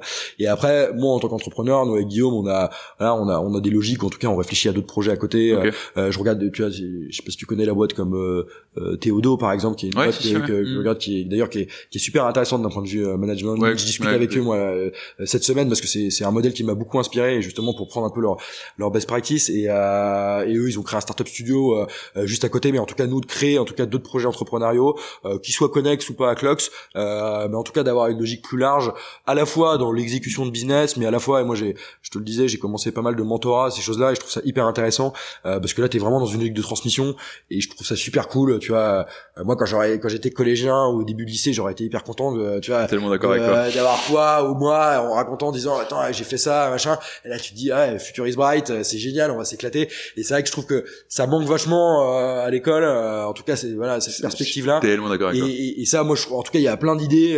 Tu vois, on réfléchit à beaucoup de sujets sur la connaissance en tout cas et le transfert de la connaissance, le mentorat, au-delà d'actions concrètes qu'on peut mettre en place, mais de, projets business qui nous excitent pas mal. on va voir jusqu'où ça va nous mener, mais en tout cas, c'est de pouvoir euh, travailler sur d'autres sujets que euh, voilà et d'avoir un rayonnement qui est un peu plus large, euh, voilà, sur le sur le business, sur le voilà, sur l'entrepreneuriat globalement. J'ai grand envie de digresser sur ton sujet de de, de l'école là, parce que c'est un vrai truc. Enfin, pourquoi je sais pas le truc dans des, dans des écoles avec des étudiants, etc. Et enfin, c'est vraiment ce côté genre donner les, les, les cours que tu aurais voulu avoir et en fait, enfin, tu te rends compte que tu, tu casses des portes, mais euh, quand tu quand tu viens raconter justement ce que tu as appris sur des sur ces, en fait, qu'est-ce qui est possible de faire, tu vois, tu te rends compte que t'as un sujet d'autocensure aujourd'hui chez les étudiants qui, qui, ça n'a rien à voir avec le sujet du podcast, mais qui est délirant, quoi. Ah non, mais il y, a des, y a des barrières mentales en fait qu'on qu'on se met tous. Moi, j'avais eu euh, cet exemple. En fait, il y avait une pote de mes parents euh, qui avait, en fait, elle avait, elle accompagnait une classe de, c'était des STG, je crois, en, mais je crois que c'était des STG, que c'était seconde, première, peut-être première. Je pense que si c'est ouais, c'est première, si c'est la spécialisation STG à l'époque. Et en fait, elle est fait à Paris. Elle me dit ouais, je l'ai fait visiter Paris, euh, voilà, la Tour Eiffel, machin. Et est-ce que t'es es chaud pour passer une heure à raconter un peu ton parcours, tu vois? Moi, je dis bah ok, euh, mais qu'est-ce que je vais raconter si tu veux? Non, non, mais on prend euh, une demi-heure, une heure. Tu viens dire un peu ce que tu fais, etc. Et en fait, je me retrouve devant 40 euh, 40 lycéens euh, alors je raconte ce que je fais le digital bah, je te parle un peu ce qu'on a dit le programmatique etc donc c'était quelques années donc encore plus jargonneux à l'époque euh, les tuer et ouais sauf que ça et les gamins et je les voyais ils étaient ils étaient scotchés. Et moi ça a été une expérience de ma boule en me disant les mecs on a on, est resté deux heures à parler à bâton rompu ah ouais t'as fait t'as fait comment t'as fait tes trucs. Et en fait là tu leur racontes que bah ouais et encore là il y avait pas le no code qui avait émergé etc mais en fait que les barrières à l'entrée elles sont voilà elles sont faibles que si t'as si t'as la niaque, euh, tu vois, bah tu vas pouvoir trouver des trucs. T'as plein de formations qui sont hyper agiles là-dessus. Tu vas pouvoir rentrer d'une manière ou d'une autre dans ces sujets-là. Et, et, moi, je, trouve ça, tu vois, tu fais, en plus tu fais quand même relativement du one to many parce que t'es t'es 1,40, tu vois. Et ça, je trouve ça super cool. Et, et, de ça, en fait, euh, tu vois, j'ai toujours continué un peu dans ces sujets-là, mais je trouve que c'est, c'est, ouais, bah là encore, c'était, c'est, je trouve que ça lève tes barrières mentales, ça lève des possibilités. Il faut être aussi lucide sur le le, la reproduction sociale en France et dans plein de pays occidentaux si tu veux c'est c'est pas un hasard pour que, que, le fait que toi et moi on aime autant faire ça je pense. Bah, enfin, tu vois on sait entre guillemets d'où on vient. Enfin, moi je vais pas te dire que c'était la galère et que je me suis euh, sorti, du bidonville à la, force du ah, poignet tu vois. non plus. mais euh, ouais t'as ce côté en fait t'as pas certaines infos. Et justement quand tu viens leur parler pourquoi ils sont scotchés c'est parce que t'es hors référentiel. Enfin tu tu tu tu t'existes pas normalement tu vois. Enfin dans dans le chemin qui est tracé pour euh, pour étudiants quoi. Bah ouais c'était chaque chemin est différent et je pense que c'est c'est euh, tu vois c'est raconter un peu c'est son parcours. C'est aussi de dire que ah, tout est possible en tout cas qu'avec du travail tu vois euh, comme disait mon grand père il faut de l'huile de coude tu vois. Mais une fois que tu vas t'es t'es euh, t'as tu as du culot t'as tu mets du travail tu tu, tu, tu te donnes en tout cas les moyens d'y arriver. Euh, en tout cas le cheminement sera cool anyway et ça je pense que faut être euh, euh, pour un gamin en tout cas euh, c'est de se dire ouais écoute ta ta, ta voix n'est pas tracée. Et, et en plus a fortiori sur nos, nos, générations, on est hyper mobile. Moi, je vois la génération de mes, mes, parents. Euh, euh, forcément, ils étaient dans une logique où, à leur époque, euh, tu étais plus dans une logique de, de, salariat aussi, sur des temps plus longs. Euh, là, moi, sincèrement, te, me dire ce que je vais faire dans 5-10 ans, j'en ai aucune idée. Ouais, moi, c'est pareil, je C'est ça. Et je trouve ça super excitant. Ouais, de dire que, en fait, bah ouais, je vais, je vais sûrement travailler sur des trucs que je connaissais pas aujourd'hui. et, et en fait, ça Ouais, c'est ça. Bah, je pense que c'est c'est lié aussi au syndrome de l'imposteur dont on a parlé tout à l'heure. Euh, tu vois, on choisit pas sa famille, mais après, t'es dans des logiques. Moi, tu typiquement, je viens de Bretagne. Euh, du bled où je viens de Rodon, euh, le, le, blason c'est petite ville grand Rodon, mais dans les faits c'est plutôt des gens, euh, tu vois, ils tendent la deuxième, ils, ont pris une baffe sur la première et ils tendent la deuxième si tu veux. Donc là t'as une mmh. logique un peu, tu vois, t'es petit, tu viens d'un petit patelin, tu peux pas, tu peux pas faire de grandes choses. Et, et en fait, bah, tu vois, en creusant maintenant, je me rends compte qu'il y a plein d'entrepreneurs qui viennent de ce bled là, mais que je connaissais même pas, alors que c'est tellement dommage. Ouais, et, là tu te dis, en fait, t'as des connexions hyper naturelles entre des zones géographiques et des gens qui ont fait des trucs, et juste de revenir le transmettre, déjà c'est déjà énorme. Euh, et, je pense que ça va ça va mettre des étoiles dans les yeux plein de gosses et je trouve ça super. Carrément c'est trop cool. Euh, bon je pense je pense qu'on va faire un deuxième podcast là-dessus. Du coup euh, j'arrête. Je pense qu'on va, on, risque d'en parler hors micro mais mais ouais c'est c'est juste beaucoup trop cool. Enfin on monte une école. On une école. Yes, c'est parti. Et du coup et du coup quand dans 10 ans on aura monté une école et qu'on on réécoutera ce podcast ça nous fera marrer tu vois euh, bon, du coup, ça m'amène sur la, la, question de fin que tu connais, du coup. Euh, bon, t'as, as donné beaucoup et t'as partagé beaucoup dans ce podcast, mais euh, toi, du coup, aujourd'hui, euh, et après ton MBA d'entrepreneuriat, euh, quel serait le conseil que tu donnerais à un, à un dirigeant qui euh, qui a pas travaillé sur sa culture entreprise ou qui hésite ou qui se dit je vois pas le ROI à court terme, enfin objections que tu connais quoi? Moi, je pense que c'est, euh, je, je, dirais que c'est très important. Euh, déjà, ça fait, c'est, c'est, c'est essentiel pour euh, tackle des vrais sujets de croissance. Euh, je pense que si si on veut avoir des ambitions fortes, euh, on est, faut, faut avoir encore l'analogie du groupe, mais faut avoir une, une logique de cohésion dans le groupe, et, et pour ça, la culture c'est hyper important. Et au-delà de ça. Euh, je trouve que c'est un vrai travail qui est hyper simple aussi pour le dirigeant euh, et aussi qui va le faire gagner beaucoup de temps. Je, pense hmm. qu'on en a parlé effectivement euh, sur les logiques de management. Tu gagnes énormément de temps en adressant ces sujets-là et, euh, et, et là-dessus, en tout cas, je, je, le dirais de le faire et de lire euh, quelques bouquins, mais au final de juste prendre une feuille, un papier et euh, d'écrire ce qui fait sens pour lui euh, et de le partager progressivement, d'itérer là-dessus. Et sincèrement, je pense que c'est voilà, c'est dans les vieux pots qu'on fait les meilleures confitures, mais en tout cas, c'est dans les choses simples. Il y a, y, a, y a, beaucoup de bon sens dans ces sujets-là et il faut pas trop se monter la tête, puisque je conseille que je donnerais, qui sont un peu des petit conseil. Ouais. C'est très bon conseil en tout cas. Mais écoute, merci beaucoup euh, Quentin, c'était très très cool. Merci Vincent. Et puis à bientôt. Ouais, à bientôt. Salut. Salut. Merci d'avoir écouté cet épisode jusqu'au bout. Si cet épisode t'a plu, bah, fais plaisir aux gens que tu aimes et partage-le à une, deux ou trois personnes autour de toi. Et surtout, si tu ne veux rien manquer des prochains épisodes, tu peux également t'abonner à Harmony Inside sur ta plateforme de podcast préférée et nous laisser une note et un commentaire sur Apple Podcast puisque c'est vraiment ce qui m'aide le plus. Encore merci et à la semaine prochaine pour de nouvelles aventures pleines d'harmonie.